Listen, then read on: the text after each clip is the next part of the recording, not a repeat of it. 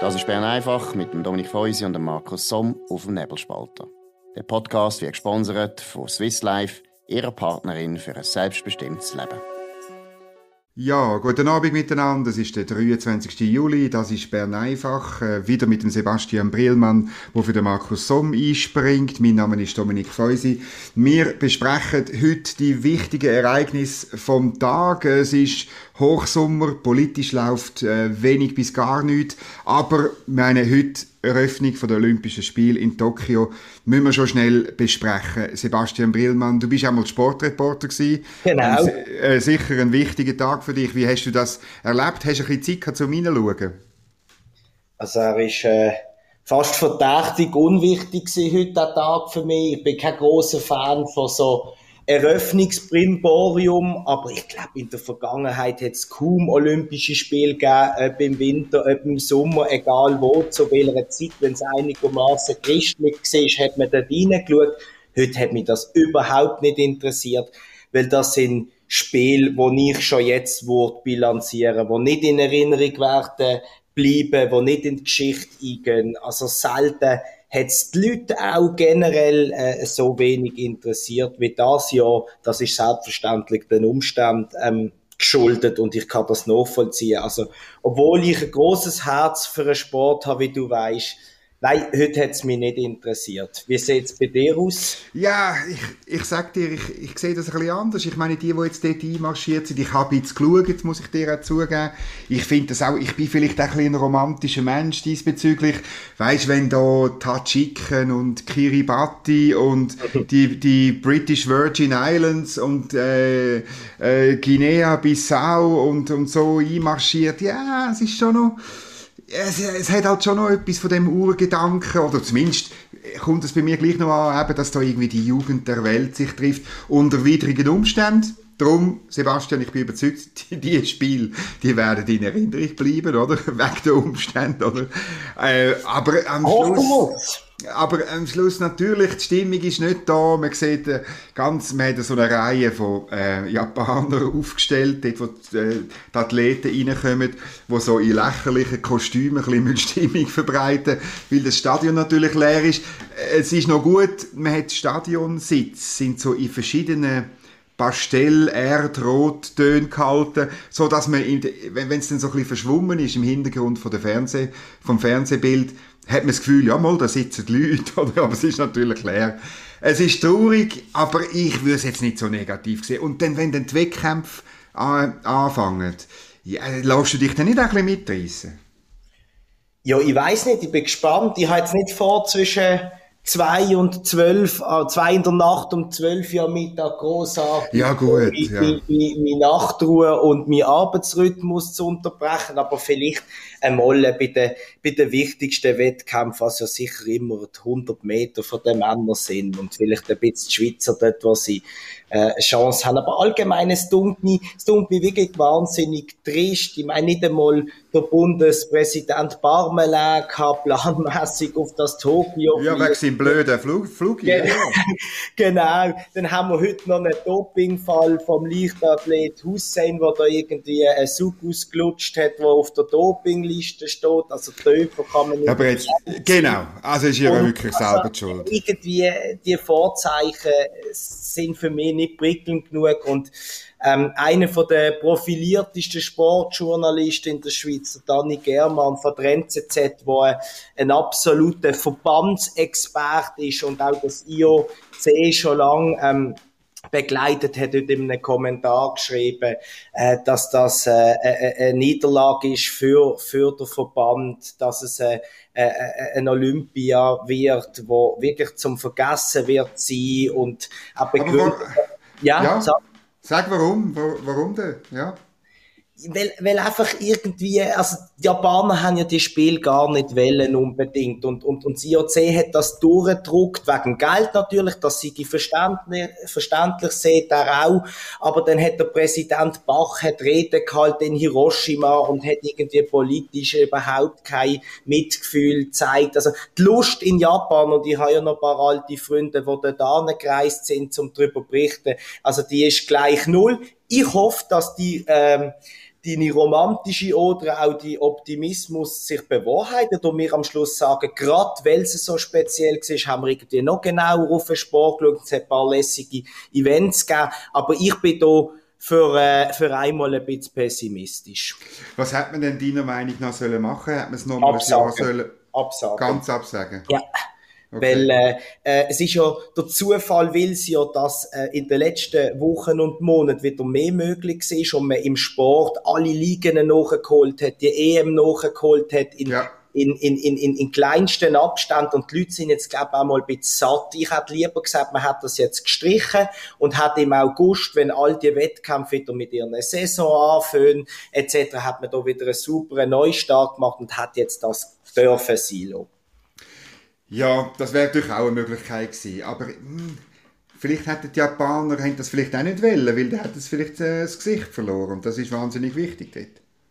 Das stimmt, aber offenbar, und ich bin jetzt kein Japan-Experte, aber nur das, was ich in den letzten Wochen gelesen habe, ist eben, dass im Land eben eigentlich der Widerstand gross sei und Angst. Und Mal, das stimmt, ja. Das ja. ist jetzt nicht gerade das grösste mhm. ähm, äh, die Japaner sind ja nicht gerade die größten Freunde von Multikulti, wenn man das mal so darf sagen, und dass jetzt da irgendwie die Spiel auf ihre Kosten mit den steigenden Fällen, wo sie vielleicht auch ein bisschen besorgt sind, ob zu Recht oder nicht, in Japan kann ich jetzt wirklich nicht beurteilen, aber ja, es ist so eine, es ist so eine bisschen merkwürdige Stimmung und wenn dann einfach von oben, von diesen mächtigen Sportverband einfach das durchgedruckt wird, kommt das halt nicht so sympathisch mhm. bei den Leuten. Mhm.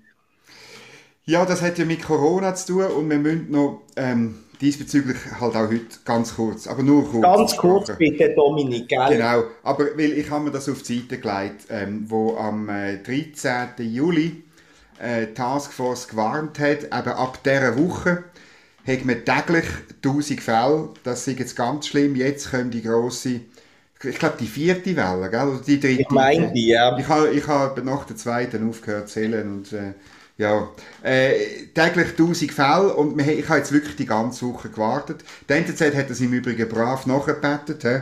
Es drohen täglich 1000 Fälle. Ähm, Wie sind es denn? Ja, es sind, es sind auch heute sind mehr natürlich, als dort, wo es ganz tief war, es sind 790. Mhm. Aber, aber man darf glaube schon sagen, das ist deutlich weiter weg von 1000 Fällen.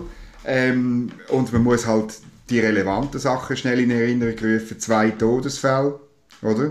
Mhm. Ähm, äh, das ist schon, äh, die Summe von der, von der Todesfälle von den letzten sieben Tagen ist 14. Mhm. Das ist also wirklich nicht viel. Äh, auch wenn es um jeden einzelnen schade ist. Spitaleintritt, Spitaleintritt, wahnsinnige 13 heute. Also, oder, okay. die, es ist halt wieder, kannst du es bei dir abspeichern und äh, die, die, die nächste Panik äh, machen. Ja. Oder weil wir ja dann ziemlich sicher, irgendwann im Herbst müssen wir wieder mal einen Artikel haben, die Panik machen der äh, Taskforce. Also, es ist einfach einmal mehr. Es sind die, die Szenarien, die, die, die schlimmen Szenarien, sie treffen nicht ein und es wird mit jedem Mal halt unglaubwürdiger. Unbedingt. Und jetzt, was Wetter endlich wieder wunderbar ist, ich sehe ja die Leute in Zürich, ähm, vor und nach dem Arbeiten. Ich sehe sie in Basel, wo ich lebe. Also da ist jetzt wieder äh, Partystimmung. Die Leute sind draussen. Es kommen ja allbald in den Medien interessante Bericht über die Clubs für die Jungen, wie dort Türsteher müssen. Das hat heute im Tag ein schönes Board gegeben, eine Türsteherin, wie sie da eigentlich zur Berot Gesundheitsberaterin von den Jungen wird, was sie wenn müssen machen. Und dass aber die Leute ja parat sind, wieder in Clubs gehen, einfach draussen zu sein, in Beizen zu sein, äh, zusammen zu sein vor allem, das zeigt ja selbstverständlich, dass die Gefahr für mehr äh, Ansteckungen erhöht ist. Aber solange ähm, so auf der Todesfall und, äh, und äh, der Spitaleintritt-Liste äh, gut aussieht, finde ich das umso besser, weil das zeigt nämlich, dass es hervorragend funktioniert.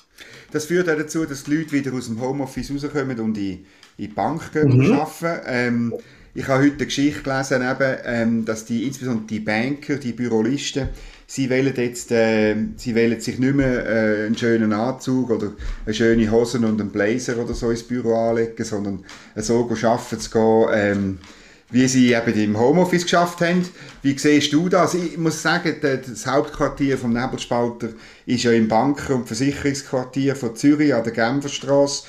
Siehst jetzt du irgendwie Banker mit kurzen Hosen rumlaufen oder wie?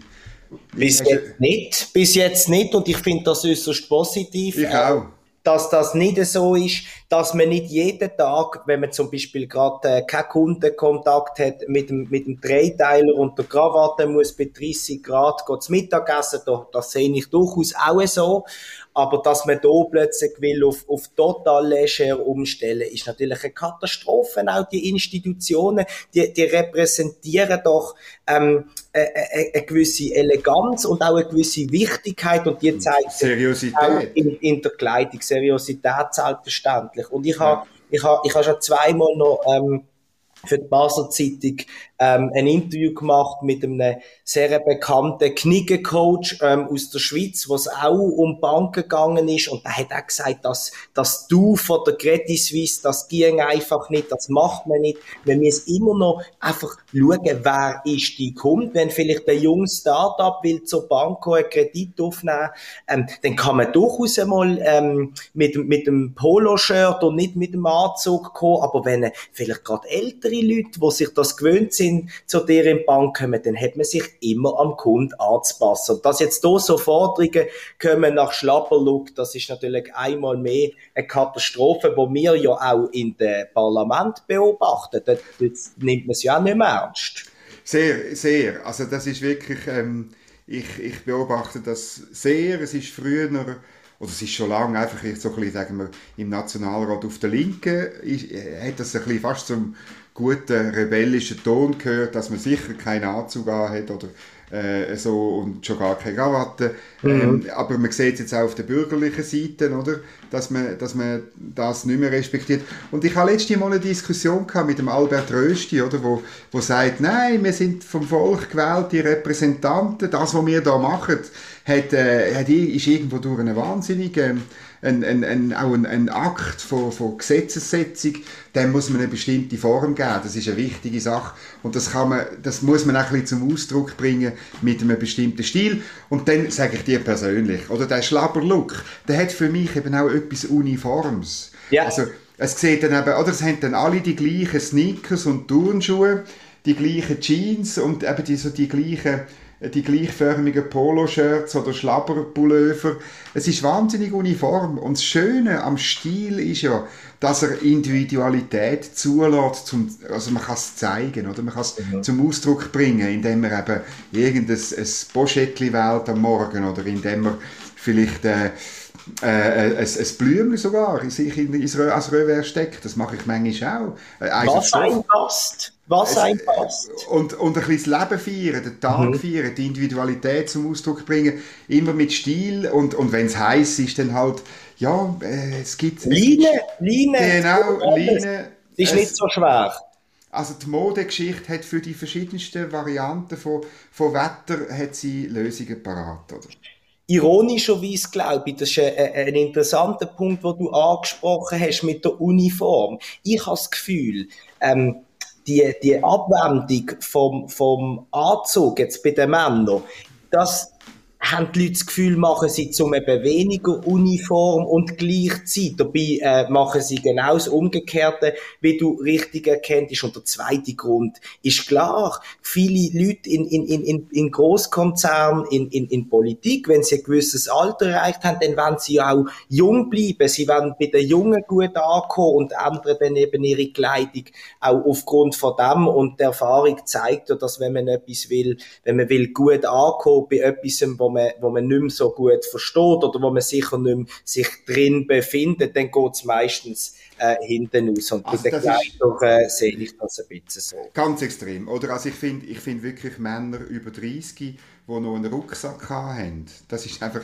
Entschuldigung, ein, ein Schülerbub hat einen Rucksack gehabt. Also ab 30 hat man garantiert hat man eine Aktentasche. Vielleicht nicht mehr den Aktenkoffer wie in den 80er und, und, und Anfang 90er Jahre. Äh, so. Aber eine schöne, eine schöne Aktenmappe ist etwas Wunderbares und äh, Rucksack ist ein No-Go. Oder äh, auch, auch ähm, eben Sneakers an den Füßen äh, oder, oder so finde ich auch ganz schlimm für Männer über 30. Oder auch, ich bin auch ein Fan von langen Socken, sogar mhm. im, im mhm. Sommer, weil ich finde, behaarte Männerbeine gehören einfach nicht an die Öffentlichkeit. Also das ist einfach ein No-Go und wenn du irgendwo sitzt, gerade auch ähm, im Parlament in einer, in einer so einer Lounge-Situation. Und du den Bein übereinander und das Gegenüber tut die Beine übereinander und zeigt seine behaarten Unterschenkel, naja, also...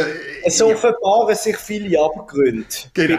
bei, bei der Kleidung, aber ich muss auch sagen, leider Gottes, heute nicht meine beste Sendung, weil wieder pessimistisch, du magst dich erinnern an einen Schiller und der Kollege von uns bei der Basler Zeitung hat mal wollen, kurze Hosen für Männer verbieten. Velo Bin ich dafür gewesen? Bin ich dafür gewesen? Velohelm für alle dass man nicht mit dem Velohelm, sobald man vom Velo gestiegen ist, noch rumläuft. Und äh, bei der Frau hat er, glaube auch irgendwie eine Rocklänge bestimmt. Er hat sich nicht können durchsetzen ähm, zu Unrecht aus meiner oder aus unserer Sicht. Und darum ja. auch da äh, glaube ich nicht an eine baldige Besserung. Leider Gottes. Wir müssen einfach Vorbild sein. Unbedingt. Ich, Unbedingt. Gut. Das ist es gewesen. Bern einfach heute äh, ein bisschen seicht, ein bisschen kulturpessimistisch, ein bisschen oberflächlich, gebe ich gern zu. Ähm, tu mich um Entschuldigung bitten ähm, äh, bei der zugeneigten äh, Zuhörerschaft für, für, für die eben ein bisschen Sommerausgabe von Bern einfach. Nächste Woche haben ihr dafür, weil ihr es jetzt wirklich lang ausgehalten habt, eine Woche Pause von Bern einfach. Dann geht's dann wieder los, dann ist der Markus Somm zurück und wird ähm, das Gespräch weitermachen mit Redaktoren, weil auch ich jetzt äh, in die hoffentlich einigermaßen verdienten Sommerferien entschwinde. Ich wünsche allen einen schönen Abend. Danke fürs Zuhören. Am übernächsten Montag sind wir wieder da zur gleichen Zeit. Vielen Dank und bis dann. Das war Bern einfach mit dem Dominik Feusi und dem Markus Somm auf dem Nebelspalter. Der Podcast wird gesponsert von Swiss Life, ihrer Partnerin für ein selbstbestimmtes Leben. Den Podcast könnt ihr auf nebelspalter.ch abladen und auf allen gängigen Plattformen wie Spotify oder Apple Podcast und so weiter.